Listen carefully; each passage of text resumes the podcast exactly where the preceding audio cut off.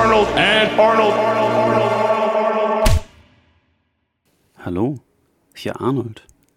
Das folgende Gespräch wurde aufgezeichnet bei einer Veranstaltung im Heidelberger Kunstverein im Rahmen der Ausstellung von Elise Kreischer, das Etablissement der Tatsachen, die noch bis zum 11. September zu sehen ist. Die Webseite des Heidelberger Kunstvereins, in der sich auch alle weiteren Ausstellungen finden, haben wir in die Shownotes gesetzt. Wir möchten noch einmal ganz herzlich dem Heidelberger Kunstverein danken und auch den Teilnehmerinnen und Teilnehmern, die nach unserem kleinen Gespräch noch so rege mitdiskutiert haben. Wir folgen also Arnold und Arnold live und quasi in freier Wildbahn. Wir fangen an mit Thema Öffentlichkeit und äh, die erste Frage, die man natürlich stellen könnte, ist, ist das, was Sie hier machen, eigentlich öffentlich oder nicht? Ähm, reicht es, dass man ein Publikum hat dafür, dass es eine, eine öffentliche Veranstaltung ist? Es ist natürlich eine öffentliche Veranstaltung, insofern Menschen kommen konnten und auch einige da sind, aber äh, reicht das schon dafür, dass es Öffentlichkeit im eminenten Sinne ist? Und dafür sollte man natürlich erstmal länger oder auch kürzer vielleicht drüber nachdenken, was es bedeutet, dass etwas öffentlich ist, was Öffentlichkeit bedeutet. Und eine für mich praktische Herangehensweise wäre zu gucken, wie kann man Öffentlichkeit übersetzen. Und im Englischen werden damit verschiedene Dinge bezeichnet, nämlich sowohl the public als auch the public sphere. Also sowohl sagen, Teile der Gesellschaft, die auf eine bestimmte Art und Weise organisiert sind, als auch, ja, wie soll man sagen, ein Diskursort oder Diskursraum oder auch eine Diskursordnung im Sinne von, von Habermas. Äh, und man kann natürlich auch, da kommen wir sicher gleich noch zu, abgrenzen, was nicht öffentlich ist. Also das Private einerseits und vielleicht auch das Persönliche andererseits. Ja, gut. Nein, aber was du damit aufbringst, äh, als Frage, glaube ich, ähm, ist eine, die zugleich eben auch die Institutionsfrage mit aufwirft. Und zwar ist Öffentlichkeit nicht eigentlich eine Frage der Institutionalisierung? Ne? Hat man schon eine Öffentlichkeit dadurch, dass zwei in meinem Namen äh, zusammen sind? Ja. Ähm, oder braucht es dafür vielleicht auch in dem Rahmen, in dem wir uns heute bewegen, in einer modernen Gesellschaft, ähm, einen Medienverband im Hintergrund? Wir sitzen jetzt hier, ausgestattet mit der neuesten Technologie und äh, an einem Ort, der es sich zur Aufgabe gemacht hat, der Heidelberger Kunstverein, ähm, als öffentlichkeitswirksame Institution in Erscheinung zu treten und gleichzeitig das Thema Öffentlichkeit in der Öffentlichkeit der Institution Kunstverein selber zu thematisieren und damit auch gewisse Bestimmungsüberlegungen dessen, was ein Kunstverein sein könnte, sein sollte, zu verbinden. Und damit ist er Teil quasi ein, eines multimedialen Zusammenhangs, äh, multiinstitutionellen Zusammenhangs, der auch nicht ohne Kritik geblieben ist. Wenn man jetzt etwa den Vergleich aufmacht mit der klassischen Öffentlichkeit, der antiken Öffentlichkeit, vielleicht da, wo es greifbar wird, die Agora, der Versammlungsplatz, wo sich Bürger, ähm, nur Bürger und nicht Bürgerinnen versammeln, um die Dinge anzusprechen, die das Allgemeine betreffen, ähm, bis natürlich auch in die römische äh, Antike hinein, die Res Publica. Ähm, dann sind da vor allen Dingen auch äh, ja die Identität von Ort und Zeit konstitutiv, nicht nur für den Diskurs, sondern eben auch für die Gesellschaft oder die Gemeinschaft, die sich darum gruppiert. Im Kontrast dazu ist eine moderne Gesellschaftsbildung eine, die es nicht mehr vermag, all diejenigen, die es betrifft, etwa wenn man jetzt die Bundesrepublik Deutschland zum Referenzrahmen nimmt, zu versammeln und äh, das anzusprechen, was jeden Einzelnen im Wesentlichen vielleicht adressiert. Ja. Weil selbst in diesem Bereich äh, die Divergenzen so groß sind, dass es quasi Meta-Organisationsstrukturen braucht. Ja. Bis ins Parlament etwa, äh, die Parteien, NGOs etc. Mhm. Und damit bringt es natürlich auch was ins Spiel, was zum Beispiel für Dewey wichtig ist, nämlich dass es ein Thema gibt. Also es reicht eben nicht, dass ein Haufen Leute irgendwie auf dem Marktplatz rumhängen, dafür, dass eine Öffentlichkeit sich bildet, sondern ähm, es ist eine Organisation, nicht nur in Raum und Zeit, sondern eben auch auf ein Thema hin, was, wie du sagst, alle irgendwie betrifft. Und da kommt es dann ein bisschen darauf an, wie eng man das fassen will dann ist eben nicht jedes Publikum eine Öffentlichkeit. Also dann bloß weil Leute über irgendetwas reden, ist das sozusagen noch keine gemeinsam ähm, über etwas reden, zum Beispiel außerhalb der eigenen vier Wände, ist das deshalb noch keine öffentliche Veranstaltung, wenn man Öffentlichkeit in so einem eminenten Sinn meint, sondern erst, wenn es eben ein Problem betrifft oder weitergehend meinetwegen ein Thema, was alle angeht. Äh, und zwar als etwas, was irgendwie angegangen werden muss. Sodass also Öffentlichkeit zum Beispiel kein bloßes Gossiping ist oder kein bloßes Konsumieren von irgendwas, äh, sei es jetzt Unterhaltung oder eben auch Philosophie als Unterhaltung äh, oder sonst irgendwas. Also sozusagen das, das Konsumieren reicht nicht, sondern es ist eigentlich ein gemeinsames Sachen angehen. Und vor dem Hintergrund finde ich es interessant, Publikum und Öffentlichkeit voneinander zu trennen. Und dann finde ich die Frage schon berechtigt, ob zum Beispiel sowas wie ein Kunstverein oder ein Museum oder bestimmte Institutionen ähm, überhaupt mit Öffentlichkeit zu tun haben oder nur mit Publikum. Also ich würde sagen, Institutionen, bestimmte Institutionen werden durch eine Öffentlichkeit gebildet. Also ein Staat zum Beispiel und die Institutionen des Staates werden gebildet, weil ein Haufen Leute gemeinsame Probleme haben. Zum Beispiel, wie geht man mit Leuten um, die den Frieden stören? Naja, man muss sie irgendwie, man muss es regulieren. Das ist ein gemeinsames praktisches Problem und dann wählt man Leute und dann gründet man Institutionen, die auch wieder von Leuten besetzt sind und so weiter. Also ist es klar, dass Institutionen irgendwie aus Öffentlichkeit hervorgehen können, aber diese Institutionen müssen nicht unbedingt weiter Öffentlichkeit erzeugen. Es kann eben sein, dass es nur ein Publikum gibt, was gar kein gemeinsames Problem hat, sondern zufällig Leute, die reinlaufen, wenn es gut läuft.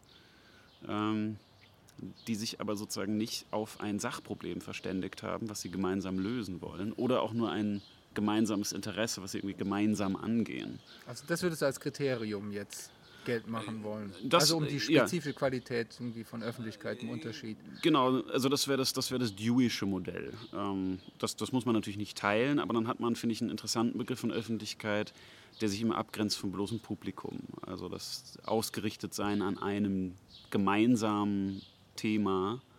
Das wäre sozusagen die vertikale Achse. Man hat es mit einem bestimmten Problem zu tun. Und man hat aber zusammen auch, das wäre die horizontale Achse, also intersubjektiv, hat man sich vergemeinschaftet in Hinsicht auf dieses Problem. Ähm, und das wäre nach Dewey äh, eine, eine Öffentlichkeit. Und ich finde es deshalb interessant, weil man dann Öffentlichkeit eben abgrenzen kann von anderen Formen von äh, Gemeinschaft, Gesellschaft und so weiter. Also es gäbe eine gemeinsame Sache. Ja. Also die es reicht nicht aus, sich über Befindlichkeiten auszutauschen, ja. sondern es bräuchte das, was du Problem nennst, in der Form eines, eines Sachbezugs, der quasi nochmal eine dritte Position etwa genau. äh, ähm, markiert. Und im, im ähm, sozusagen, du hast ja die Res Publica angesprochen, ähm, das wäre sozusagen eine politische Öffentlichkeit, die sich sozusagen um die gemeinsame Sache ähm, irgendwie des, des Staates oder der Bevölkerung bemüht. Und da sind wir dann natürlich in der Nähe von Senate. Mhm. Ja, was ich jetzt interessant finde, gerade auch in dem äh, äh Rahmen, in dem äh, wir hier gerade sprechen, ob es der Öffentlichkeitsbildung eigentlich dienlich ist, Eindeutigkeit herzustellen, mhm. auch in dem äh, Sachbezug, in dem Problembewusstsein und wie sich das verhält etwa zu sagen wir mal, gängigen Kunstbegriffen, die äh, eigentlich mhm. eher mit der Unbestimmtheit hantieren, eben nicht die Eindeutigkeit äh, hervorrufen wollen, sondern gerade sozusagen Polyvalenzen aufrufen, Ambivalenzen vielleicht sogar und darüber hinaus irgendwie einen Bestimmungsraum nochmal eintragen in die Institution. Und dann gibt es vielleicht einfach keine Öffentlichkeit für diese Form von Kunst. Also konstitutive Verhinderung von Öffentlichkeit durch, die, durch diese sagen, Polyvalenz. Aber es wäre jetzt nicht einfach als Rauschen zu begreifen. Mhm. Also man könnte vielleicht sagen, da wo der Diskurs, wenn es denn noch einer ist, sich zerstreut, haben wir es vielleicht mit einem Rauschen zu tun, das man kennt von sozialen Medien. Und jeder etwa, der sich schon mit dem Listenparadigma irgendwie einer Facebook-Diskussion auseinandersetzen musste, wird begriffen haben, dass die, die eigentliche Durchkommentierung, der, die Bezugnahme nicht ohne weiteres gelingt, sondern sich eigentlich verliert. Und äh, dabei die Assoziationsstruktur so stark durchschlägt, dass es gar nicht einfach ist, einen bestimmten Gedanken durchzuführen, außer man monologisiert. genau. ähm, aber das ist ja jetzt nicht die Vorstellung dessen, was ein eigentlicher Austausch wäre. Nee. Ähm, aber das, das finde ich tatsächlich auch wichtig. Vielleicht gibt es keine Facebook-Öffentlichkeit, vielleicht gibt es nur ein Facebook-Publikum. Ähm, oder auch keine Twitter-Öffentlichkeit. Also die Vorstellung, dass, dass Öffentlichkeit auf Twitter stattfindet, ist vielleicht falsch. Oder sagen wir mal in dem Sinne falsch, wenn man Öffentlichkeit so, so Deweyisch pragmatisch, also pragmatisch im doppelten Sinn, dass man was tut, also dass man ein Problem lösen will, aber auch vom Pragma, also von der Sache her gedacht, ähm, dass Öffentlichkeit was mit Sachlichkeit zu tun hat, dann ähm, gibt es vielleicht gar nicht so viele Öffentlichkeiten, äh, wie sie manchmal postuliert werden. Also natürlich kann man den Ausdruck anders benutzen, aber äh, das wäre mal ein interessanter Unterschied, dass man sich überlegt, ähm, wo wird sachlich gearbeitet und dann könnte man natürlich sagen, auch in der Kunst gibt es ja eine Sache. Vielleicht ist dann die Ambivalenz oder die Polyvalenz ähm, die Sache, mit der man sich irgendwie auseinandersetzt.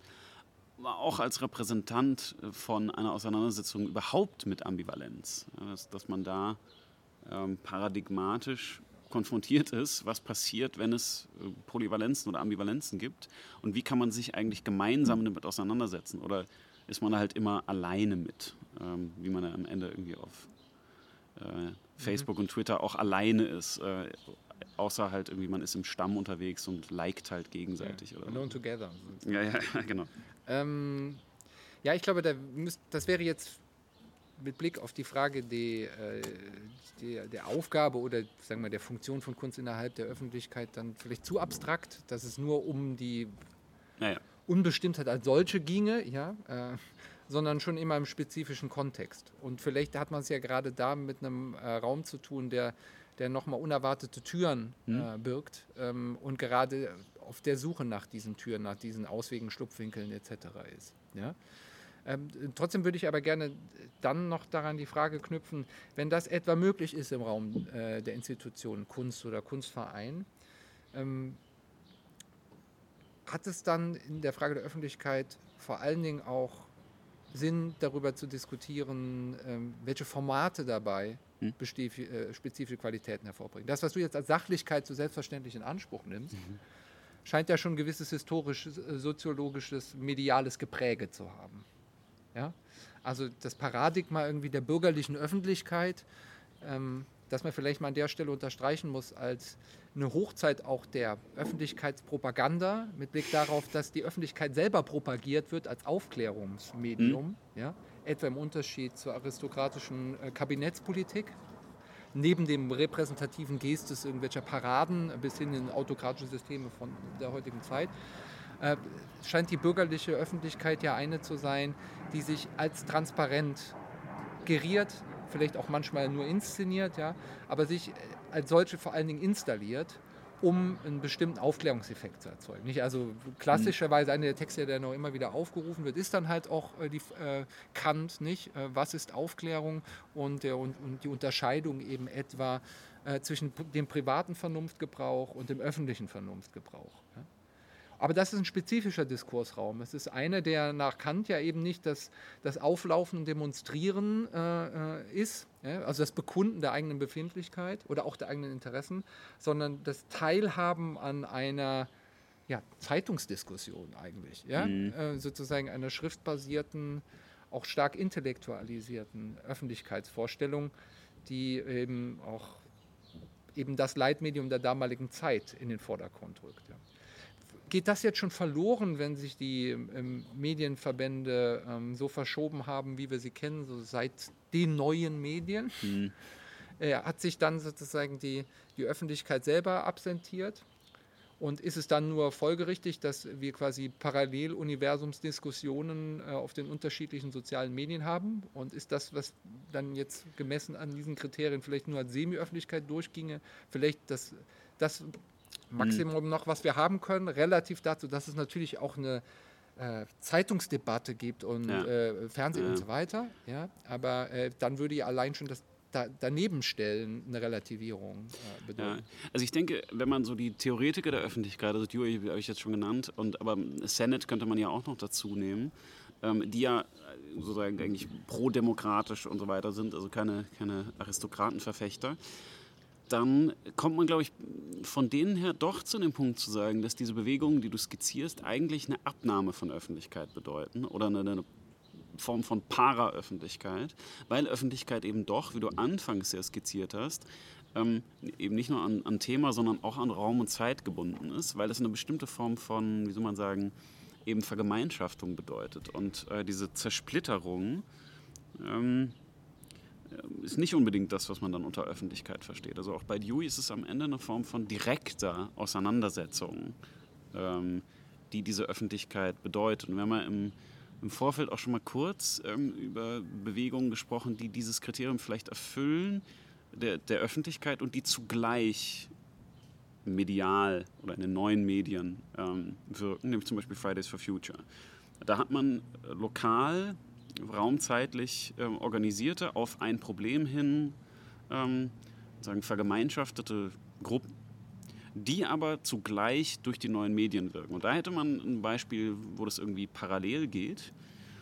Äh, aber im Großen und Ganzen würde ich sagen, es ist eher eine Zersplitterung und eher ein, ein Aufgehen in, wie man sagen, nicht vergemeinschaftete, sondern, oder nicht vergesellschaftete, sondern eher vergemeinschaftete äh, Erregungszirkel die gar nicht so wahnsinnig sachlich oder auf ein gemeinsames Problem bezogen sind. Also bis zu dem Punkt, dass Menschen, die eigentlich im selben Staat leben oder in derselben Nation wie in jetzt paradigmatischen USA, in völlig unterschiedlichen Öffentlichkeiten leben, also die unterschiedliche Probleme haben, weil sie auch unterschiedliche Sprache haben, äh, die unterschiedliche, mit unterschiedlichen Leuten auch darüber reden, auch abgeschlossen darüber reden und die also in gewissem Sinne äh, aneinander vorbeileben, also verschiedene Öffentlichkeiten für dieselbe Wirklichkeit haben, was dann ein Problem darstellt, wenn die Wirklichkeit uns, wie zum Beispiel im Klimawandel, ein manifestes Problem entgegenstellt, wo man sagen würde, da bräuchte man jetzt eigentlich eine Öffentlichkeit, während die Zersplitterung aber was ist, was durch zum Beispiel die Algorithmen eher befeuert wird. Mhm. Also du würdest sagen, es gibt keine lokale Öffentlichkeit. Ich würde sagen, also, Öffentlichkeit ist immer. Eine, äh, eine, Stufung verschiedener Filter vielleicht auch oder Layer, ähm, die das mehr und mehr zuspitzen. Man könnte ja sagen, mhm. die eigentlich politisch wirksamste Öffentlichkeit ist das Parlament, zumindest im demokratischen äh, System. Mhm.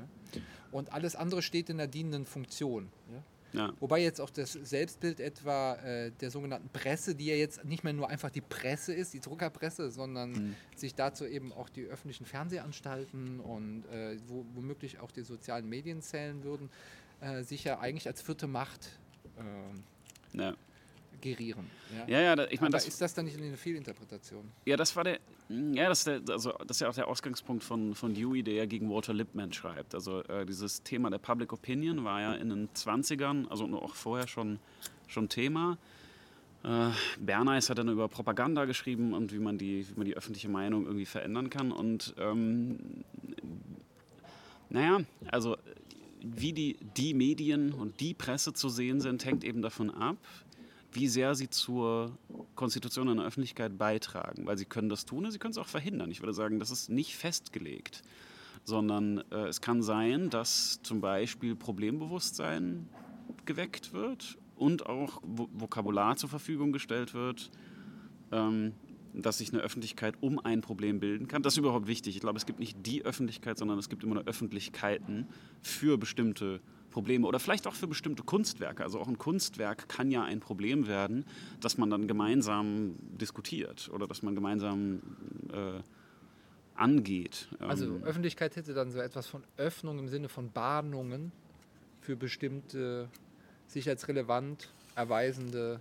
Fragestellungen. Mhm die aber jetzt Bahnungen wären mit Blick auf die politische Entscheidungsfindung dann in letzter Instanz im Parlament. Äh, genau, also das, das, das Parlament wäre. Die der Exekutive. Ja, ja, also das, das Parlament wäre in dem Sinne ein, ein Resultat von Öffentlichkeit, ein öffentliches Resultat von Öffentlichkeit, insofern ähm, wir ja nicht irgendwie äh, 80 Millionen, wie viel wir gerade sind, äh, uns alle die ganze Zeit über ein Thema unterhalten können, sondern wir stellen halt Leute ab, sich mit Problemen zu beschäftigen ähm, und bilden Institutionen, um das, um das zu erreichen. Das wäre das Modell, ähm, sodass die Institutionen Resultate von Öffentlichkeit sind, die aber zurückgebunden sind daran, ähm, dass sie eben diese Gruppierung, die sich dieses Problems annehmen will, eigentlich nur repräsentieren und das machen, ähm, was man da nicht äh, sozusagen en masse machen kann.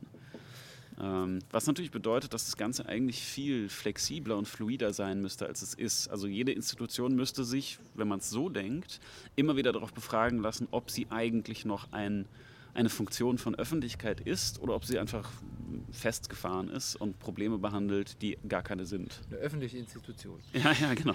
ähm, ja, aber es klingt dann doch danach, also auch wenn du die Einheit von Ort und Zeit äh, in Anspruch nimmst, quasi als die dialogische Ursituation, dass das in den meisten Fällen gar nicht geleistet werden kann, Mhm. mit Blick auf die Komplexität der Problemlagen. Genau, und, Und- das, kurz, und das ist aber der Ort, an dem natürlich die Presse als Vermittlungsorgan nicht ganz unwichtig ist, weil die Probleme, die alle betreffen, eventuell nur von wenigen verstanden werden. Also wie der Klimawandel funktioniert, weiß ich en Detail auch nicht. Dafür muss ich mich verlassen auf die Ergebnisse von den Leuten, die sich dabei auskennen. Und diese Ergebnisse müssen irgendwie vermittelt werden. Und dafür könnte die Presse auch zuständig sein. Das nur als, als Klammer. Ja, da wäre auch sowieso noch die Frage im Raum, ähm, ist das ein- einfach ein Informationsmedium Mhm. oder ist es zugleich auch ein Entscheidungsfindungsmedium? Es ist ein Also? Informationsmedium. Also eine Formation muss natürlich dadurch auch stattfinden oder findet dadurch auch statt. Also Politisierung in der Hinsicht, dass, also wenn man es so ganz weit herholt, auch noch die Polisbildung, Mhm. da, ähm, aber auch der Polemos äh, da mit reinspielt. Ähm, aber das heißt, es braucht letztlich einen herausgehobenen, sei es auch virtuellen Raum, quasi eine Bühne, eine Szene, in der dann repräsentiert wird. Denke ich schon. Also das ist ein Grund, warum man Fan sein kann von repräsentativer Demokratie. Ähm, weil das eben auch bedeutet, dass die Repräsentantinnen ähm, sich weiter mit dem Problem eben auch öffentlich auseinandersetzen können, im Auftrag der Öffentlichkeit, die dieses Problem anerkannt hat als äh, problematisch. Jetzt könnte man natürlich das Modell einer Liquid Democracy irgendwie stark machen und sagen, ja, genau gegen diesen Repräsentationsmodus gilt es auch Front zu machen, quasi ähm, vielleicht eine außer, außerparlamentarische Opposition zu bilden. Mhm. Und ähm, für viele zählt es ja auch im Sinne der Counterculture zur Geste, genau das zu repräsentieren, mittlerweile natürlich auch von der rechten Seite. Ähm, und das, was dann gemeinhin irgendwie als Petitionswesen ja ähm, eigentlich seit eh und je im, Mhm. in Gange ist, zumindest seit der demokratischen Öffentlichkeitsbildung und vorher dann halt quasi beim Vorsprechen ordentlich chambrieren, ja, äh, bei, bei der Herrlichkeit, ähm, wäre dann eben nicht mehr der Weg oder umgekehrt der einzige, der eigentlich realistisch gangbar wäre. Naja, auch, auch das Petitionswesen beruht ja darauf, dass sich Einzelne dann wiederum der Organisation annehmen und man, man hat dann keine Repräsentanz äh, in, in dem starken Sinne wie äh, in anderen Fällen. Aber natürlich ist es auch da wieder, dass einige wenige sich der Organisation annehmen und die anderen dann halt irgendwie mit abstimmen oder eine Unterschrift geben. Also auch da hat man ja eigentlich so eine gewisse Form von Delegation. Ja, aber der Wunsch hinter etwa einem äh, digital organisierten äh, Petitionswesen scheint ja zu sein, dass man zu so etwas durchdringen kann wie bindende Mandate. Ja. Ja? Also das heißt, dass gerade die, der Diskussionsspielraum nicht eröffnet, Ja, ja, sondern im gewissen Sinne eher, ähm, wenn man es freundlich sagen will, zugeschnitten wird auf äh, die spezifischen Problemlagen, äh, die dann durch eine Pressure Group äh, zur Entscheidung gedrängt werden. ja. Wäre das also keine Öffentlichkeit vor, vor diesem Hintergrund? Naja, äh, und ich würde sagen, es ist eine Öffentlichkeit, die sich selber immer relativ schnell wieder schließt. Also mm, man kann natürlich sagen, in dem Augenblick, in dem das Problem irgendwie behoben ist, also nicht durch autokratische Mittel, sondern durch eine Form von, von vergesellschafteter Entscheidung, mm, hat sich die Öffentlichkeit dann ja auch wieder erledigt. Also nehmen wir an, ähm, das geht durch Repräsentation oder es geht durch Petition. Der Modus ist damit noch gar nicht unbedingt entschieden. Also dass dann eine Öffentlichkeit bildet sich um das Problem, macht eine Eingabe oder beschließt irgendwas und wenn das Problem erledigt ist und die Leute denken und äh, die einzelnen Individuen denken, das ist jetzt kein Problem mehr für mich, dann löst sich die Öffentlichkeit ja zu Recht oder zu Unrecht auch wieder auf. Und ob das durch Petitionen geht oder anders, ist für diese Vorstellung von Öffentlichkeit wahrscheinlich erstmal egal. Also Öffentlichkeit muss nicht unbedingt gebunden sein an einen langen Diskurs. Kann man natürlich machen, aber muss man nicht unbedingt. Also du würdest das aber auf jeden Fall dynamisch verstehen Mhm, wollen. Ähm, weil ich gerade darüber nachdenke, ob die Institutionalisierung nicht gerade dieser Dynamik entgegenarbeitet, zumindest auf der konstitutiven Ebene, dass sie versucht, überhaupt einen Raum freizuhalten, weil sie eine Lichtung zu bilden, Ja. die zugänglich bleibt. Ja. Auch wenn jetzt nicht gerade ein spezifisches Problem etwa ähm, einer bestimmten Parallelgesellschaft äh, innerhalb der Gesellschaft ähm, äh, von der Bühne tritt und nicht das nächste hinterherkommt, was unwahrscheinlich ist bei der Problemdichte, in der wir leben. Aber ähm, äh, da ja doch irgendwie weiterhin eine Rolle spielt, dass, dass überhaupt ein Ort aufsuchbar ist, also mhm. also ad adressierbar ist, in dem ähm, das stattfindet.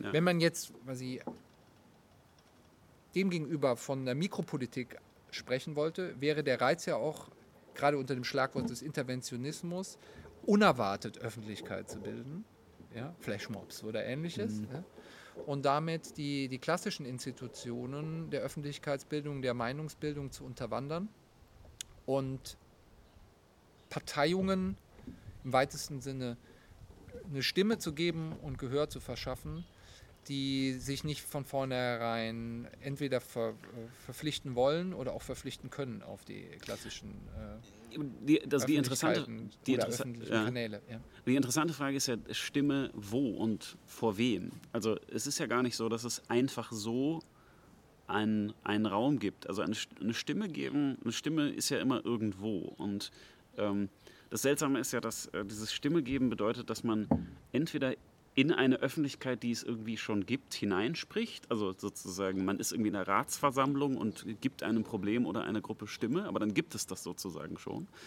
Äh, oder bedeutet es eben, dass man eine neue Öffentlichkeit schafft? Also das finde ich ja so interessant ähm, an, an, der Vorstellung der Publikation, sozusagen, man, man macht sich eine Öffentlichkeit. Also es gibt, gibt die nicht vorher, weil es vielleicht das Problem gar nicht vorher gab, sondern ähm, es findet sich eine Gruppierung, und zu der müssen halt gar nicht alle dazugehören. Ähm, es kann sein, dass dann mehr Leute dazugehören, weil sie feststellen, ah ja, stimmt, das ist irgendwie ein Problem, dessen ich mich annehmen möchte. Und Stimme verleihen könnte dann eben heißen, sowas wie eine Öffentlichkeit überhaupt erst schaffen und nicht in eine Öffentlichkeit reinsprechen. Zugleich bin ich natürlich in gewissem Sinne auch Institutionen-Fan, weil ich dir schon zustimme. Die Problemdichte ist sehr hoch und äh, mein Eindruck ist, dass ich sozusagen das Potenzial für die Öffentlichkeitsbildung, teilweise auch in der bloßen Publikumsbildung äh, aufreibt, während es doch das ein oder andere Problem gibt, was Öffentlichkeit verdienen würde. Also eine Gruppe von Menschen, die sieht, das ist was, was uns alle angeht und was wir zusammen irgendwie regeln müssten. Äh, und das wiederum ist was, was eventuell besser geht, wenn man einen Raum hat, also einen konstitutionellen Raum, in dem sowas möglich ist und man nicht immer wieder versuchen muss, auch entgegen zum Beispiel der bloßen Publikumsbildung, Probleme sichtbar zu machen. Also irgendwie Klimawandel ist wieder ein gutes Beispiel, wo man natürlich sagen kann, da gibt es Menschen, die versuchen anderen klarzumachen, das ist ein Problem für uns alle. Das heißt, wir sind, müssten eigentlich alle Öffentlichkeit für dieses Problem bilden. Und dafür Plattformen zu benutzen, ähm, ist natürlich einfacher als sozusagen Twitter und Instagram extra noch aufzubauen, um dann dieses spezifische eine Problem zu behandeln. Also insofern finde ich schon, dass man irgendwie einen Rahmen braucht oder Institutionen braucht, in denen sich immer wieder neue Öffentlichkeiten bilden können. Weil sonst ist es zu wild, sonst äh, hat man sozusagen zu viel soziale Aufmerksamkeitsenergie, die hierhin und dahin und dorthin verpufft, ohne dass sich wirklich Öffentlichkeiten bilden. Also insofern glaube ich schon, dass wir öffentlich, also dass wir Institutionen brauchen, in und um die herum sich wiederum Öffentlichkeiten bilden können. Da würde ich dir zustimmen. Ich glaube, dass so ganz chaotisch kann das nicht sein. Also eigentlich designierte Räume, äh, in denen im Besonderen wie eine Art äh, Verstärker ähm, oder Resonanzraum bestimmte Themen adressiert werden können. Ja. Und da geht man natürlich immer wieder das Risiko ein, dass sich keine Öffentlichkeiten im eminenten Sinne bilden, sondern einfach eben nur Publikum. Also was jetzt Prinz Harry macht, äh, ist eigentlich ja kein Problem für einen Großteil der Leute, die sich damit beschäftigen. Deshalb würde ich sagen, gibt es da eigentlich keine Öffentlichkeit, sondern da gibt es nur Publikum, was halt das wegkonsumiert. Und stattdessen könnte man ja dieselbe Aufmerksamkeitsenergie äh, benutzen, um keine Ahnung, äh, Femizide und Klimawandel irgendwie zu thematisieren. Ähm ja, aber wenn ich jetzt dem gegenüber das andere Extrem mir vor Augen führe, ein Debattierclub, hm. ein Lesekreis, der sich einer bestimmten Sachfrage oder auch Problemlage, die äh, globale Auswirkungen hat, verschreibt, ähm, was wiegt das ohne Auditorium? Ohne auch ja. sozusagen eine Masse, die nicht in dem Sinne schon ähm, agitiert sein muss, hm. dass sie sich der Sache vollkommen verschreibt. Ja, also um mal oder auch direkt ja, ja. gefragt, all die Probleme, die uns heute umtreiben, äh, in welchem ist man da selber Experte oder hätte sich so engagiert oder könnte sich überhaupt hm. zeitlich so engagieren, dass man äh, nicht eigentlich Auditorium ist und dann mit Ja, Nein. Ja, das Interessante am. Ja, ja, genau. Das Interessante am Auditorium ist, dass es ja ähm, manchmal egal ist. Manchmal reicht es ja, wenn eine sehr kleine Öffentlichkeit, die es ja auch geben kann, äh, einmal an der richtigen Stelle äh, ein Auditorium der Größe 1 erwischt. Ja, aber das muss bereitstehen gewissermaßen. Genau, ja, das muss Ich kann mich auf die Straße stellen und die Leute anschreien. Ja? Genau. Und äh, ich werde, glaube ich, Aufmerksamkeit auf mich ziehen. Ja. Die Frage ist, wie weit die politische Wirksamkeit meiner Ja, genau, eben. Äh, also es, es, Auditorium allein reicht nicht und Öffentlichkeit muss nicht besonders groß sein, um wirksam zu sein. Da sind wir bei der interessanten Frage, äh, wie stehen Aktivismus und ähm, sozusagen eigentliche politische parlamentarische Tätigkeit äh, zueinander, weil man natürlich sagen kann, ähm, also es muss geframed sein, glaube ich, genau. damit man in einem qualitativen Sinne von Öffentlichkeit reden kann, mhm. die nicht einfach nur ein erweiterter Diskussionskreis ist. Ja. Im Privaten. Ja, genau. Ja. Eine spannende Frage, wann ist ein zum Beispiel ein Diskussionskreis nicht mehr privat? Und ähm, da kann man eben sagen, das politische, pragmatische Kriterium eben von Dewey an, anreden, das, anlegen, dass irgendwie ein, ein Problem angegangen wird. Und ich finde das viel zu vage. Äh, also ja, ja, ne, du führst ihn jetzt dauernd an, aber ich sehe einfach nicht die Pointe. Ähm, also natürlich unterhalte ich mich auch mit dir etwa hier in dieser hochpolitischen Öffentlichkeit über das Thema Öffentlichkeit. Ja. Äh, die Frage ist, wie ähm, äh, wirksam das ist über den Rahmen hinaus. Die, Am die Ambitionen sind natürlich enorm, aber die, äh, die, die Effektivität äh, mal abgesehen jetzt von der Frage der Effizienz, äh, ist eine andere. Und gehört es da nicht tatsächlich dazu, auch quasi im klassischen Rahmen der, der Öffentlichkeit, äh, dass es ein Auditorium geben muss, die, das allein durch seine Präsenz als Masse mhm. ähm, für Aufmerksamkeit einsteht. Auch selbst wenn die Sachen nicht mehr ankommen. Ja? Mhm. Deswegen ist es ja auch ein ewiger Kampf immer darum, wie viele Leute waren jetzt eigentlich bei den Demonstrationen und so. Eigentlich sind es Zahlen. Und man könnte dann immer das Qualit also das wäre die rein mhm. quantitative Betrachtung, man würde immer das qualitative Kriterium Geld machen wollen, ja, aber ähm, wie wichtig, wer, wie ist das angekommen mhm. und so weiter und so fort. Auch richtig, aber ich komme auch ohne die äh, Quantität nicht aus. Wenn, wenn es tatsächlich auch, sei es nur die Vermittlerrolle spielen will oder die mhm. Durchreiche mhm. hin in die Entscheidungsgremien etwa. Das, ich rede jetzt nicht vom Parlament oder so. Ja. Ja dann braucht es doch ein Framing. Dann braucht es sozusagen auch einen Attraktor, dann braucht es quasi eine Institution, deren Aufgabe nicht zuletzt darin besteht, überhaupt mal Leute anzulocken. Mhm. Und sei auch nicht mal ganz klar, für welches Thema genau. Ja? Ja, also und dann wären wir also auch bei Fragen, du merkst, ich baue langsam eine Brücke zu Institutionen wie ein Kunstverein. Welche Funktion dann etwa solche bürgerlichen Gründungen ja, wie Kunstvereine, im Unterschied etwa zu staatlichen Museen ähm, erfüllt werden. Weil es ist, wenn du so willst, eine klassische Gründung aus der Mitte der bürgerlichen Gesellschaft des 19. Jahrhunderts und ihrem Vertrauen in die demokratische Selbstaufklärung der Bürger. Und es ist nur konsequent, die Funktion eines Kunstvereins in der Gegenwart nicht äh, primär als Verkaufsmedium zu definieren, was durchaus auch Teil war mhm. im Sinne der regionalen Künstlerförderung ähm, zu begreifen, sondern äh, tatsächlich hineinzuwirken, und zwar nicht nur in den Kunstdiskurs, einen Feuilleton-Diskurs, sondern mehr und mehr im Zuge ähm, der Entwicklung der modernen Künste weg von einem irgendwie einem klassischen Autonomiebegriff, auch als eine ja, para, äh, anti, vielleicht semi-politische Institution. Mhm. Im Unterschied zu Museen. Ja, etwa. Und zu an ganz vielen anderen Gruppierungen, die sich gewissermaßen stillschweigend darauf geeinigt haben, dass es nicht zureicht, einen bestimmten Raum zu definieren wie das Parlament und da die Themen aufkommen und verhandeln zu lassen. Da können sie vielleicht entschieden werden und müssen sie mhm. entschieden werden an einer verbindlichen Stelle, ja, die dann auch rechtskräftig ist etc. Aber die ganze Öffentlichkeitsbildung, ja, mhm. nicht nur sozusagen die von der Öffentlichkeit herrührende Entscheidungsfindung, äh, braucht dann wohl ähm, doch irgendwie auch andere Orte, die die diese Disparatheit nicht nur als ein Mangelkriterium an sich selber wahrnehmen, sondern als äh, konstitutiv für ähm, die Öffentlichkeitsbildung in der modernen Gesellschaft.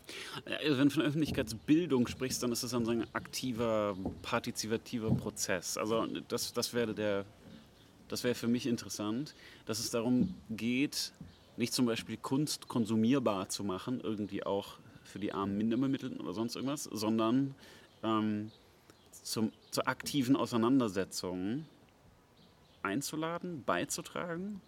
Wäre das sozusagen eine, eine Pointe? Ja, die Frage ist natürlich, wie das dann spezifisch aussehen kann mhm. mit Blick auf politische Relevanz. Also ist das Öffentlichkeitsbildung für die, für die künstlerische, für eine künstlerische Denke oder soll man sagen für einen Rezeptionsraum, in dem Kunst eine Rolle spielt? Wie sähe er dann aus? Wir hatten eben irgendwie von Unbestimmtheit, Polyvalenz, äh, äh, vielleicht auch äh, Ambivalenz gesprochen und damit ein bestimmtes Moment innerhalb der modernen Gesellschaft, dass man ja auch irgendwie zu einer Metaphysik äh, schon aufbläst, der Kontingenz ja, mhm. Geld macht. Ja.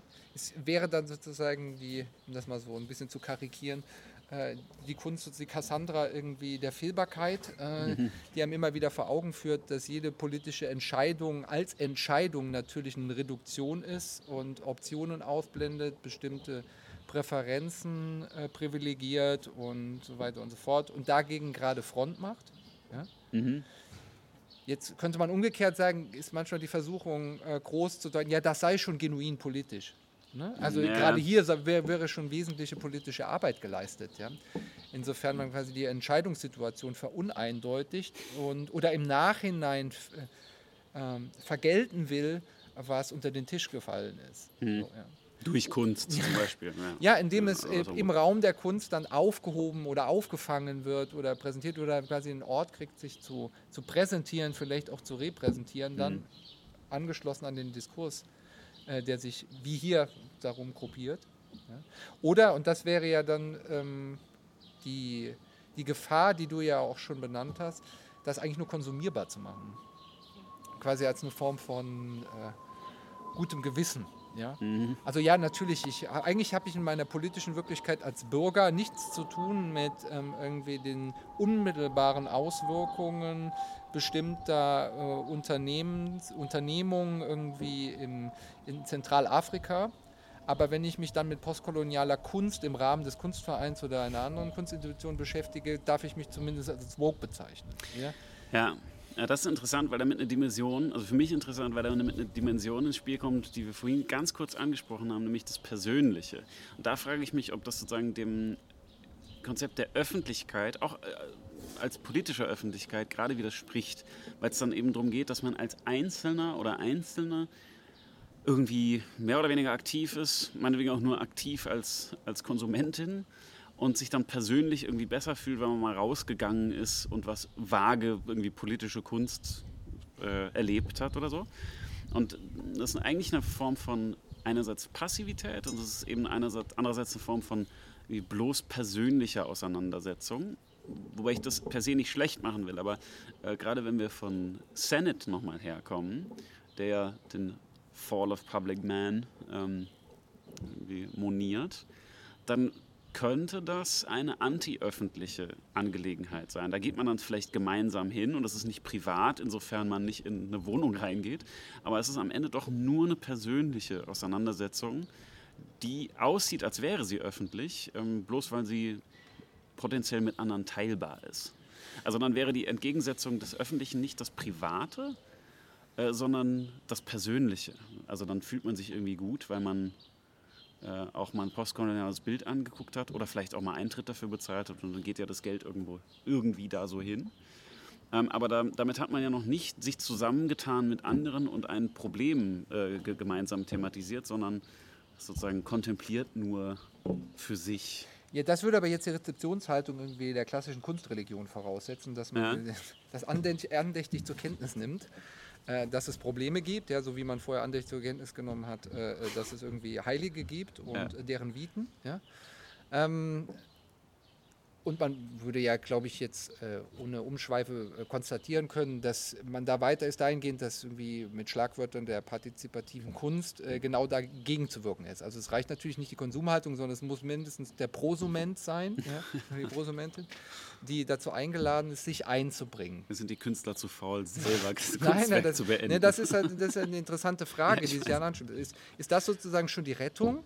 Mhm. Wenn man meinen könnte, okay, es geht darum, sozusagen die, die, äh, die, die, die Barrieren einzuebnen und genau diese Räume sich umgestalten zu lassen durch all die, die, die sie betreten und die sich engagieren, die sich engagieren lassen, die sich sozusagen mhm. agitieren lassen durch das, was sich da zeigt. Oder, ähm, und das wäre die Frage, die sich mir damit auch anschließt, muss man da nicht gleichzeitig auch immer äh, einen Blick darauf haben, dass, dass das Gefahr läuft, eben in diese Privatheit äh, abzurutschen und ähm, was nicht unbedingt Konsum heißt, aber es nicht bis zu dieser repräsentativen Ebene zu mhm. schaffen, äh, die es wirksam werden lässt. Man könnte sagen, okay, das läuft immer noch über das Persönliche. Es ist eine genau, Sensibilisierung ja. und das kann bedeuten, ich kann mich sensibilisieren durch Kunst und dadurch politisch andere Entscheidungen ja. treffen im direkt politischen Rahmen, ja, sei es bei Wahlen oder oder sonst irgendwas. Ja. Aber ist da nicht auch mehr gewollt? Nicht also das ist im Sinne äh, Boys an der sozialen Plastik oder so. Also eben ähm, der Idee, dass aus der Kunst selber heraus bestimmte Gestaltungsmomente nicht nur genutzt, sondern entwickelt werden. Also ganz andere Formen der Öffentlichkeitsbildung emergieren mhm. und dann übergreifen äh, in, die, in die Selbstverständigung, ähm, in das Selbstbild, in die Entwicklung äh, der, ja, äh, einer aufgeklärten demokratischen Öffentlichkeit. Und das finde ich immer eine interessante Frage. Äh, ich sage zu oft interessant heute, aber es ist eine ja, interessante Interesse, Frage. Ja. Interesse, genau. Ja. Äh, das Dazwischensein. Ähm, aber das ist tatsächlich genau das, was ich meine. Denn äh, das Zwischen anderen Sein ist das dabei für mich Interessante. Äh, ähm, insofern die Frage ist, wie sich von einem Kunstwerk aus sowas wie eine äh, ja, intersubjektive Struktur bilden kann. Also stehe ich da alleine vor oder stehe ich da irgendwie mit meinen Freunden vor oder wird das zu was, was ich mit anderen im Grunde anonym und in dem Sinne unpersönlich besprechen kann? Weil natürlich geht Kunst einen, wenn es gut läuft, auch persönlich an. Aber Öffentlichkeit, würde ich sagen, muss eben in dem Sinne über das Persönliche und auch das Private hinausgehen, dass man dann irgendwie anfängt, mit anderen zu kooperieren und sich zu koordinieren. Und von da aus muss dann sozusagen mehr passieren, als nur man steht halt nebeneinander irgendwie im Museum und jeder darf mal partizipieren. Das würde ich sagen, ist noch keine Öffentlichkeit im eminenten Sinne, sondern das ist nur ein Miteinander irgendwie Kunst ja, mitmachen. oder so. Ja, ja, genau. Ja. Aber, äh, aber, es scheint doch so zu sein, dass ähm, es doch zumindest so etwas ist wie eine Schulung in äh, Ambiguitätstoleranz. Mhm. Insofern im Kontrast etwa zur, zur klassischen Interessenvertretung, ich nicht einfach auftrete mhm. mit meinem Lebensentwurf und sage, das passt mir, das passt mir nicht, dafür mache ich mich stark, dafür mache ich, äh, da, dagegen äh, äh, lege ich Protest ein, sondern ich mich bewusst aussetze ja, sich sozusagen ähm, öffne für eine Perspektive, die mich als solche hinterfragt und mich auch damit konfrontiert, dass es Konfrontation gibt. Notgedrungen. Mhm. Ja, also es wäre ja nicht so, als ob es nur darum ginge, dass man das jetzt nun mal irgendwie eine Stimme geben muss. Ja? Es geht darum, dass diese Stimme äh, eine Hegemonie erlangt, mhm. relativ zu all den anderen Stimmen, wenn es mir darum geht, eine, äh, ja. eine, äh, eine bestimmte Idee, eine bestimmte Vorstellung, einen bestimmten Missstand sichtbar zu machen und tatsächlich zu verändern. Und das setzt aber voraus, dass Kunst eben nicht bloß persönlich oder bloß privat ist, weil sonst steht man halt davor und sagt, aha, da fühlt sich wohl jemand gerade so. Äh, sondern damit es zu so etwas wie einer Öffentlichkeit kommt, muss irgendwie sichtbar werden oder muss auch rezipiert werden. Also das ist sozusagen nicht nur die Verantwortung auf Seiten der der KünstlerInnen, sondern eben auch bei der, bei der Rezeption, dass das was Allgemeines ist. In irgendeinem Sinne muss es sozusagen allgemein sein und es, die Konfrontation muss eine sein, die potenziell intersubjektiv ist. Also dass man sich irgendwie gemeinsam darüber streitet oder man sagt, da kommt was zur Geltung oder da wird was ausgedrückt, was eben nicht bloß persönliches äh, sozusagen Interesse ist. Ja, aber das war es eigentlich immer. Also selbst in der Genieästhetik äh, ist das Genie selber noch als Medium konzipiert, mhm. das quasi äh, der Natur die Regel vorgibt. Also das heißt, eine Allgemeinheit adressiert, die im ästhetischen Urteil etwa bei Kant ja eine allgemeine Zustimmung zumutet. Ja? ja. Auch wenn sie sie nicht bestimmt, sondern gerade in dieser Unbestimmtheit offen lässt und anregend wirkt auf die, äh, ähm, auf die Auseinandersetzung, auf das Bedürfnis, sich äh, überhaupt darauf einzulassen und sich darüber auszutauschen. Ja? Und ich muss die ganze Zeit denken an ein Telefonat heute äh, mit einem Freund, der meinte, das Problem ist, dass die Leute nichts mehr aushalten in Fragen der Öffentlichkeit. Also, äh, dass, äh, dass, dass die, und ich meine, dahinter steht die tatsächliche auch sagen, machtpositivistische Vorstellung von Politik, dass es Interessenlagen gibt und die wechseln mhm. und dass es darum geht, die eigenen Interessenlage so stark zu machen, wie es nur geht, um sie eben durchzusetzen. Ja? Und genau da scheint ja die Kunst, im, im Gegenteil zumindest, ähm, es sei denn, man hat irgendwelche autokratischen Vorstellungen einer Diktatur der Kunst oder so, ähm, da noch so einen Raum zu schaffen, der, der eher quasi die Auseinandersetzung erleichtert, in dem Sinne nicht, dass er sie erübrigt oder abschleift oder wir uns alle lieb haben, sondern dass er diese Konflikte quasi Konsequenzen vermindert, zuerst, auch austrägt, manchmal mhm. auch ironisch spricht, aber letztlich äh, als solche in den Raum stellt als Sache adressierbar macht. Ja, genau. Also, das finde ich, find ich eben interessant. Also diese Sachlichkeit, das ist wieder interessant. Das finde ich sachlich relevant, nämlich die Sachlichkeit. Ähm, dass es bei Öffentlichkeit irgendwie immer einen Moment der Sachlichkeit gibt. Also es muss eine Sache geben, auf die man sich bezieht. Und das wiederum ähm, passt eben zu Senets Diagnose des Rückgangs von Öffentlichkeit dass es eben nur noch ums Persönliche ginge. Also, ich meine, das ist ein bisschen länger her, dass er es geschrieben hat und das ist jetzt sehr runtergebrochen. Aber ähm, dann wäre eine Aufgabe der Kunst, wenn man ihr noch eine Aufgabe geben will, eine bestimmte Form von Sachlichkeit zu erzeugen, der man sich aussetzen kann, darf und muss, um dann eine bestimmte Form von Bezug dazu zu haben, den man dann auch wieder teilen kann und den man irgendwie politisieren kann, also sagen wir, oder der protopolitisch ist in einem bestimmten Sinne, äh, weil es eine Sache ist, die uns potenziell angehen kann und nicht bloß äh, sozusagen das persönliche, also den, den, Selbstwert steigert, sozusagen, das ähm, jetzt mit Senate gesprochen, ähm, als, als Gegenteil zur Öffentlichkeit, dass es eben nicht darum geht, ob man das persönlich jetzt gut findet, sondern dass man sieht, da ist eine Sache, auf die wir irgendwie gemeinsam Bezug nehmen können, und uns beschäftigt. Aber genau das finde ich jetzt interessant, weil man könnte sich vielleicht minimal darauf einigen, dass die politische Öffentlichkeit, also die genuin politische Öffentlichkeit, sich dem Allgemeinwohl verpflichtet, wenn sie noch einigermaßen funktioniert. Mhm. Ähm, alles andere wäre ja äh, eigentlich ein oligarchisches. Äh, ja. ähm, das wäre ja nicht mal mehr Kompromissbildung, das wäre einfach nur sozusagen die Öffentlichkeit als Machtbasis allen anderen freundlich gesagt zu kommunizieren, was die eigene aussieht. Agenda ist, genau, ja, so stalinistisch. Und äh, dann immer nur zu behaupten, ja, äh, wir haben, also wie man das ja auch oft dann erlebt hat in den letzten 20 Jahren, ja, wir haben das nur nicht richtig kommuniziert. Mhm. Ja? Also diese, diese Ausflucht äh, zu behaupten eigentlich, ja, wir haben vollkommen recht, wir haben es nur leider nicht geschafft, es allen klarzumachen, dass wir ja. vollkommen recht haben. Ihr seid leider zu blöd, um zu verstehen, ja, genau, wie weise wir sind. Und, äh, und dabei würde man natürlich einhaken und sagen, naja, vielleicht war es auch einfach eine schlechte politische Entscheidung, weil es etwa das Allgemeinwohl nicht so adressiert, wie es vorgibt, es zu adressieren etc.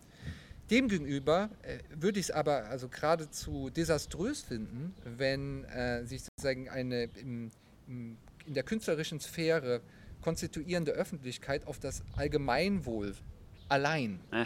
verpflichten würde. Ja? Dann wäre es wirklich wie sozusagen die Kindergartenstufe irgendwie der politischen Meinungsbildung oder sowas. Ja. Sondern was da ja gerade auch ähm, Platz verdient und auch Platz greift, ist eben eine Irritation. Mhm. Ähm, der klassischen Vorstellung meinetwegen des Allgemeinwohls, aber vielleicht auch gerade, äh, wie soll ich sagen, unbequemer Positionen. Ja die aber auch Teil sind sozusagen einer pluralen Gesellschaft. Weil es eben, es gibt kein Gesetz, ja, äh, im, im, weder im Himmel noch in der Natur oder ich glaube auch nicht in der eigenen Meinung, dass das alles sich in eine Harmonie fügen wird, mhm. quasi prästabiliert und äh, es ist nur eine Frage der Einsicht. Also so viel Platoner bin ich dann doch nicht, tut mir leid, Thomas. Ja. Damn. aber dass, ähm, dass es durchaus auch immer wieder Not tut, äh, klarzumachen, dass, dass es da keine keine Kompromisse geben kann, die nicht auch in, eine, in einer gewissen Dimension für die eine oder die andere Gruppierung repressiv sind. Mhm. Wenn wir in diesem Organisationsmaßstab, äh, wie wir uns halt in modernen Gesellschaften wiederfinden, denken ja? und handeln.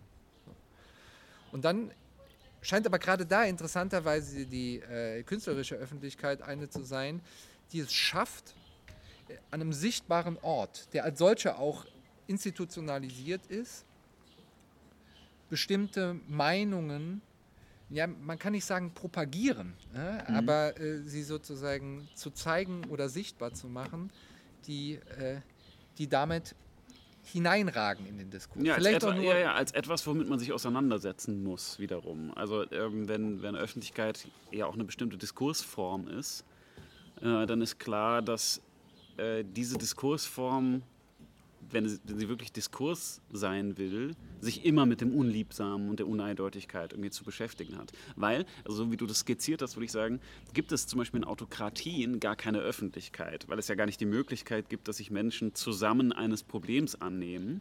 Äh, das wäre ja nicht förderlich, äh, sondern es gibt eben nur die, die Weisung von oben an das Volk zum Beispiel ähm, und nicht sozusagen schwanken, schwankende Diskursgemeinschaften, die Probleme aufwerfen, aber vielleicht auch Probleme kriegen in der Bearbeitung von Problemen, weil unterschiedliche Positionen zusammenkommen und sozusagen diese ganzen Vermittlungsprozesse oder auch, äh, wie man sagen, äh, ähm, Aufenthalte oder, oder Verhinderungen oder Störungen oder so, ähm, die müssen ja mit bearbeitet werden. Und das, was du skizzierst als ähm, eine mögliche Funktion von Kunst, solche Ambiguitäten, äh, ähm, Ungereimtheiten und so weiter äh, auch sichtbar zu machen und wiederum zu einem Problem zu machen und wieder irgendwie angehbar zu machen, wäre ja eine zutiefst demokratieförderliche Funktion von Kunst, dass man sagt, ähm, demokratische Öffentlichkeiten müssen sich mit solchen Sachen, also Sachen im Sinne von äh,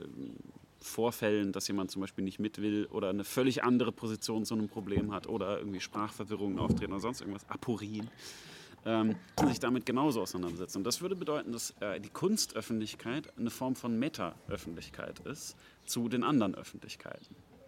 Äh, insofern da Probleme von Öf unter anderem auch Probleme von Öffentlichkeitsbildung verhandelt werden. Ja, ich meine, das große Problem, das äh, ich jetzt aufmache, ist über die Dokumenta kurz zu sprechen. Oh ja. Und äh, damit äh, die Frage in den Raum zu stellen, dann ist die ja eigentlich gelungen. Äh, also wenn man, es, äh, wenn man es hinbringt, dass der Bundespräsident als Schirmherr sich in der Eröffnungsrede genötigt sieht, ähm, die, äh, das Kurationskonzept zu kritisieren ja, ja. und trotzdem nicht alles in die Wege geleitet hat, es zu verunmöglichen, dass sie überhaupt stattfindet, wäre damit ja eine Debatte tatsächlich es initiiert. Es gab auf jeden Fall Öffentlichkeit dafür. Also ist die Frage, ob das mal gut ist. Aber, und äh, trotzdem, und ich, klar ist, mir geht es jetzt nicht um die Positionen, die wirklich streitbar sind, also manche Positionen, die mhm. wirklich streitbar sind. Aber die Frage, die, äh, die sich ja dann einem doch immer wieder stellt, mal jetzt ganz abgesehen davon, ob das jetzt ähm, wie soll ich sagen, qualitativ hochwertige Kunst ist. Und ich habe ehrlich gesagt gar keine Ahnung, wie ich das genau definieren soll, was das heißt. ja. ähm, äh, ob, äh, ob an der Stelle äh, das zureicht, gewissermaßen eine Position zu beziehen, eine bestimmte Institution auch, böse Zungen würden sagen, zu kapern ja, und sie für eine eigene Agenda einzuspannen, äh, den, den, äh, also den, den Resonanzraum zu nutzen und äh, dann eine Gesellschaft ähm, der Diskussion zu beantworten. Ja? Mhm. Also ist das gelungene Meinungsbildung aus der Ecke der Kunst? Ja? Ähm, oder ähm, und vielleicht auch, äh, sagen wir mal, ähm, eine intrikate, ja, auch vielleicht eine sehr geschickte, listige Art und Weise, äh, Kunst zu politisieren oder die, äh, oder die Politik vielleicht auch künstlerisch einzuspannen. Ja? Oder ist das vielleicht auch einfach ein, äh, ein Öffentlichkeitsdesaster? Weil, äh, weil hier bestimmte, wie soll man sagen, Zuschreibungen von äh, politischer Meinungsbildung, Öffentlichkeitsbildung und äh, dem Bereich oder dem, mit Luhmann sozusagen dem System der Kunst zu sehr ähm, ja. überlappen. Ja, ich würde sagen, was erfolgreich war, war äh, die, die, Öffentlichkeit, die sich dazu gebildet hat. Also man hat sozusagen ein Problem erkannt und darum wurde dann diskutiert und dann wurden Konsequenzen gezogen. Also da kann man immer noch überlegen, war das ein Problem? Und ich sagen, ja, da gab es ein Problem ähm, und wurde damit richtig umgegangen. Das ist, kann man dann, darüber kann man streiten, aber äh, was man auf jeden Fall sagen kann, ist, dass die Öffentlichkeit, eine Öffentlichkeit um dieses Problem herum gebildet hat und ähm, sich ausgetauscht hat. Dann würde ich sagen, muss man irgendwie gucken, oh, und auch Konsequenzen gezogen wurden. Also es ist sozusagen, es ist ja nicht, Öffentlichkeit heißt ja nicht, dass es einfach nur offen gesprochen, besprochen wird, was auch immer da das Problem ist, sondern da passiert ja dann auch irgendwas. Und es ist ja auch passiert. Also insofern, wenn man das sozusagen ganz formalistisch betrachtet, ist da eine Öffentlichkeitsbildung abgelaufen um ein relevantes Problem. Wenn man sagt, da geht es um Antisemitismus und Antisemitismus ist ein allgemeines Problem äh, und der, das wurde irgendwie angegangen und behandelt, dann würde ich sagen, das war erfolgreiche Öffentlichkeitsbildung. Ja, aber ist dadurch, könnte man jetzt fragen, die Qualität der, Aus, der Auseinandersetzung der Öffentlichkeit mit der Frage des Antisemitismus gestiegen? Tja. Oder sind da einfach ein paar Pöstchen am Schluss geräumt worden innerhalb des, äh, des Kunstbetriebs und Das- seiner ja. inneren Organisationsstruktur? Ähm, Haben wir jetzt sozusagen, sind wir mehr sensibilisiert für äh, die Problematik? Ähm, also wir sind zumindest dahingehend so, äh, ähm, sensibilisiert, dass, äh, dass man mit allem rechnen muss. Ja, Ja, genau. aber okay, Selbst das bei ist der aber Documenta das- kann es auftauchen. ja, aber das ist aber das ist eigentlich sozusagen die Konsequenz aus Kontingenz, ja, also so, ja. Mhm. Alles Äh, kann aber das ist überall noch nicht, ja genau, aber ähm, äh, äh, das könnte auch um, äh, was weiß ich, äh, Eurovision Song Contest passieren Ja. oder äh, was weiß ich, ja.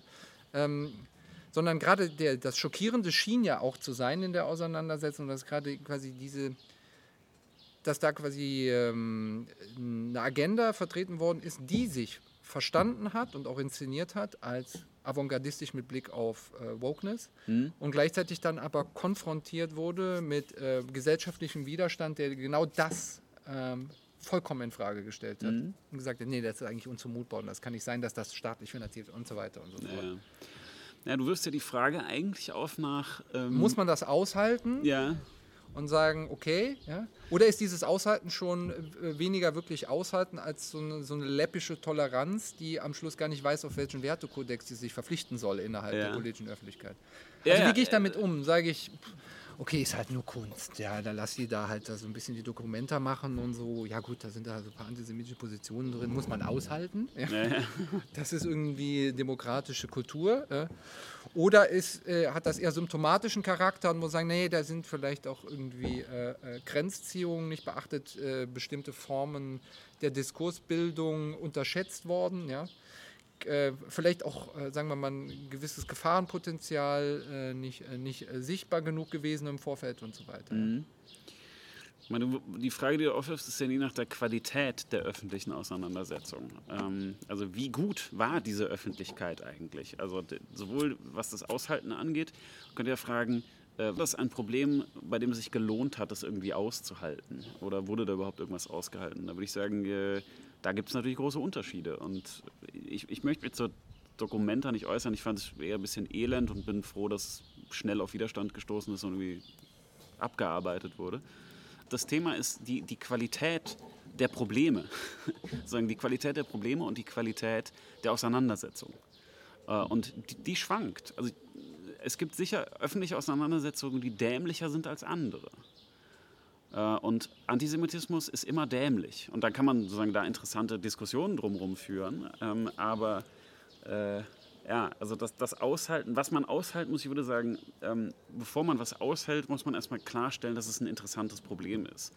Und äh, die, die Öffentlichkeitsbildung ist ja auch möglich um dumme Probleme ähm, oder falsche Probleme oder so. Also man könnte, könnte sich ja auch eine Öffentlichkeit vorstellen, die versucht, ein Problem zu lösen, was nur so lange eins ist, wie man bestimmte sehr problematische Annahmen trifft.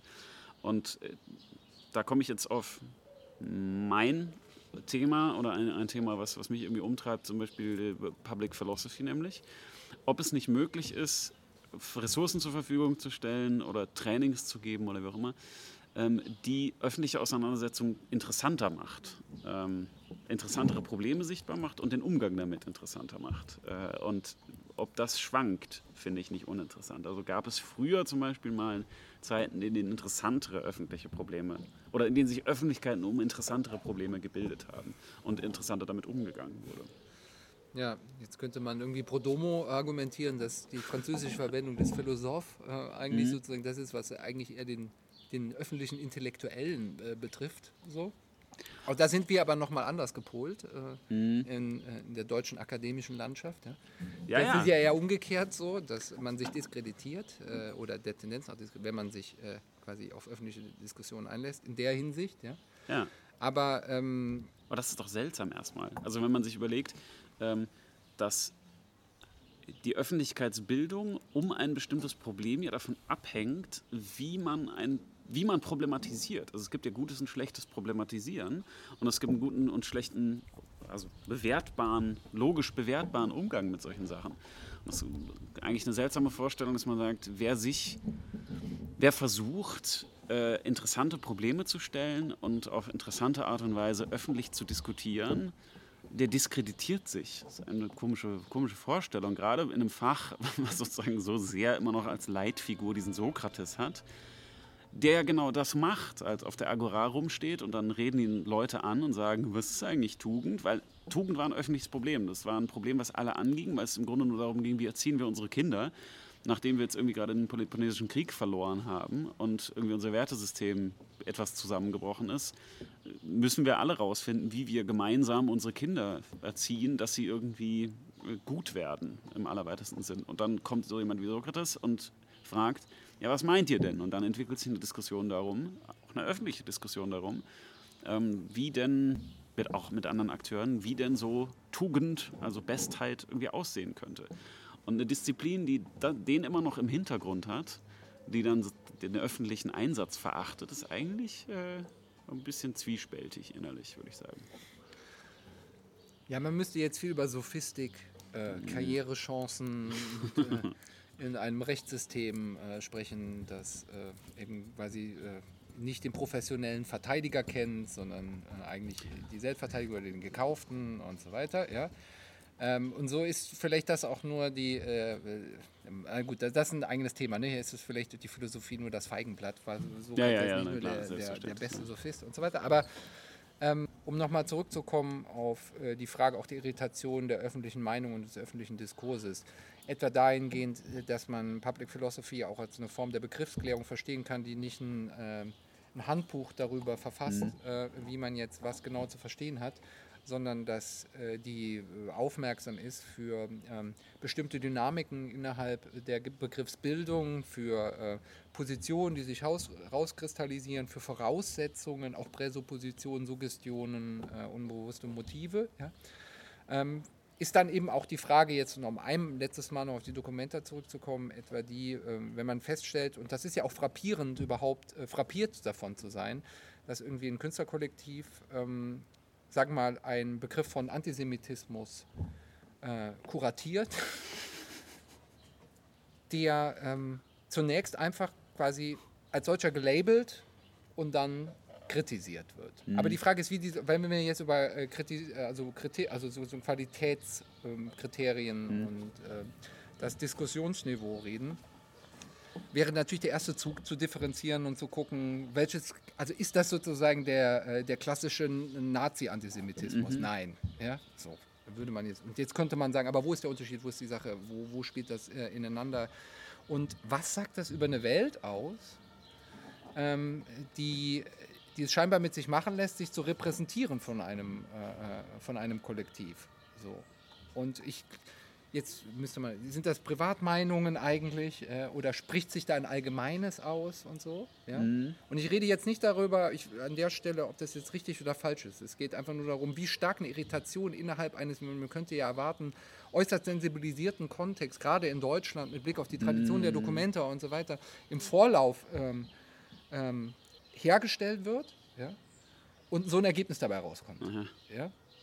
Und wen und, es irritiert, muss man auch dazu sagen. Also wie, wie weit ist eigentlich die, diese Irritation? Also die Öffentlichkeit, die sich darum gebildet hat, äh, ist ja nicht sozusagen, in gewissem Sinne nicht national. Das hat sicher nicht jeden gejuckt, sagen wir es mal so.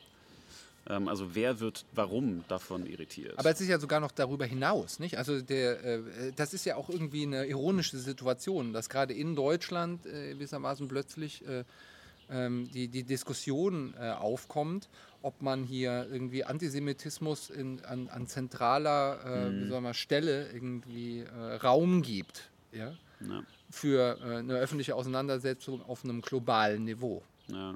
weil sie als solche als globales äh, Phänomen eben wahrgenommen wird oder so. Ja? Und dass es überhaupt so weit kommen konnte, finde ich interessant. Mhm. ja, also, dass äh, diese Diskussion scheinbar so disparat ist, selbst wenn es so viele Gremien durchläuft, so viele Förderinstitutionen, Filter und so weiter und so fort, dass die Divergenzen äh, so groß sind, dass man sich wahrscheinlich keinen Gefallen damit tut, wenn man das Problem als solches adressieren äh, will, äh, zu sagen, okay, äh, das war jetzt einfach nur ein, dummer Fehler. Ja? ja, so, ja, äh, okay, wie viel müssen da dumm gewesen sein, ja, ja. damit es zu diesem äh, äh, Fehler gekommen ist. So. Und da wären wir halt wieder an diesem Punkt, äh, inwiefern die Pluralität der Auseinandersetzung teilweise dann wirklich konfrontativ ist, bis zu dem Grad, nicht nur irgendwie des Diskutanten mit Diskutanten, mm, ja, ja, sondern der, der Freund-Feind-Unterscheidung. Okay? Ja, das, das ist natürlich eine, Frage, ob das noch ähm, eine Öffentlichkeit in dem Sinne von äh, Diskursordnung ist und, und irgendwie gemeinsam ja, ein Problem und so, weil dann hat man es eigentlich ja nicht mehr mit einem gemeinsamen Problem zu tun.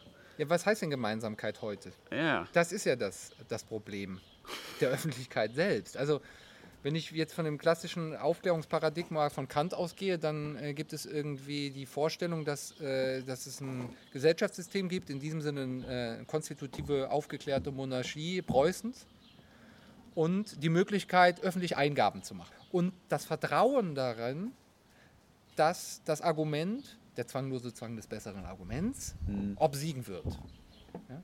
Auch nicht in dem Sinne, dass es sofort äh, äh, ähm, institutionalisiert wird, sondern schon eingesehen sein mhm. wird von der, äh, von, sagen wir mal, der, der Herrscherkaste, die sich aber trotzdem nicht dazu herablassen muss, das zu tun. Und genau das gesteht ja sogar Kant ein. Ja? Also jeder kann im Privaten resonieren, wie er will, aber ähm, was sozusagen dann ähm, die, die wirkliche Funktionalität des Staates anbelangt, ist zu gehorchen. Ja. Was bedeutet, dass diese öffentliche Auseinandersetzung eben ihre Grenze hat, eigentlich an den Institutionen. Also man kann bis zu einem, man darf bis zu einem bestimmten Punkt öffentlich Sachen sagen, weil öffentlich heißt sozusagen nicht im eigenen Haus und nicht sozusagen im kleinen Kreis. Aber irgendwo ist auch Schluss. Ja, aber dieses Schlusssein, diese Grenzen, ja, darum geht's. Das, sind, das ist der Stellungskrieg quasi der Meinungsbildung. Ja? Äh, und natürlich ist äh, etwa, wenn man das nochmal machtpositivistisch wendet, äh, die, die, ähm, der Richtung einer Hegemonie im öffentlichen Diskurs die, bestimmte Dinge sagbar und andere unsagbar zu machen. Ja. Und damit auch sozusagen die Bildung von Öffentlichkeiten zu verhindern. Also man will ja, oder manche Menschen oder manche Gruppierungen wollen ja nicht, dass bestimmte Dinge öffentlich diskutiert werden in dem Sinne, dass sich ein Publikum bildet, was partizipatorisch sozusagen etwas als Problem erkennt ähm, und dann auch daraufhin agiert. Das ist ja wichtig. Also es ist ja sozusagen auch äh, staatstragend, dass bestimmte Öffentlichkeiten nicht entstehen. Ja, also man, und das auf, aus mehreren Gründen, unter anderem dem, dass äh, man nicht alles für staatstragend erachten kann in bestimmten Situationen, weil natürlich auch die historische politische Situation kontingent ist. Ja? Äh, es gibt halt bestimmte politische äh, Geschehnisse, wie jetzt gerade in der Auseinandersetzung, wo man merkt, das absorbiert äh, Aufmerksamkeit mhm. und das muss diese Aufmerksamkeit absorbieren, um äh, es zu bewältigen, zumindest diskursiv, sodass andere quasi Gebiete brach liegen, ja. Ja, die auch äh, thematisch wichtig sind, aber dann halt in die zweite Reihe rutschen.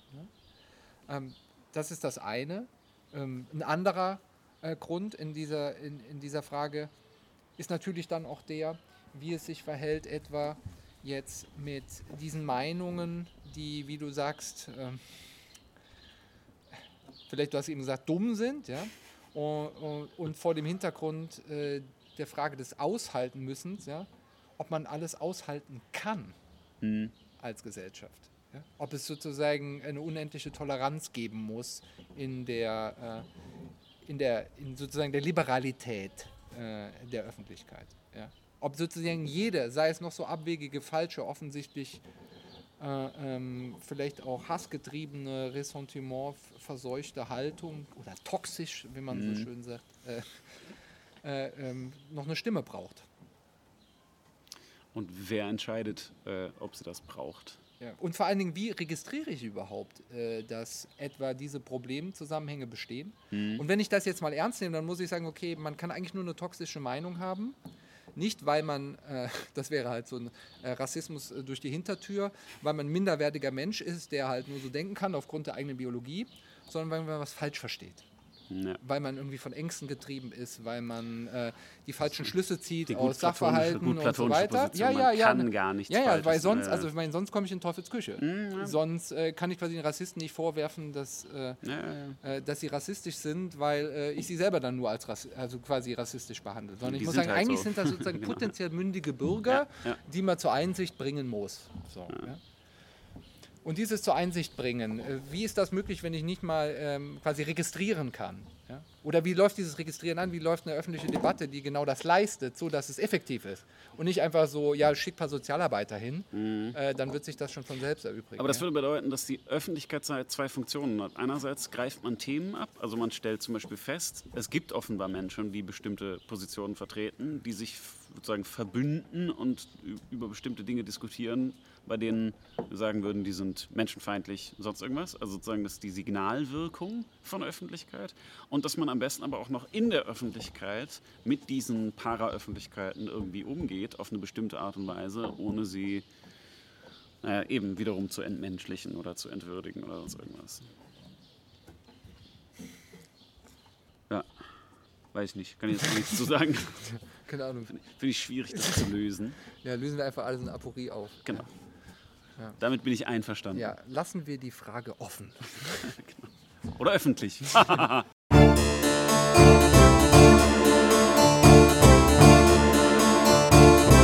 Arnold and Arnold, Arnold, Arnold.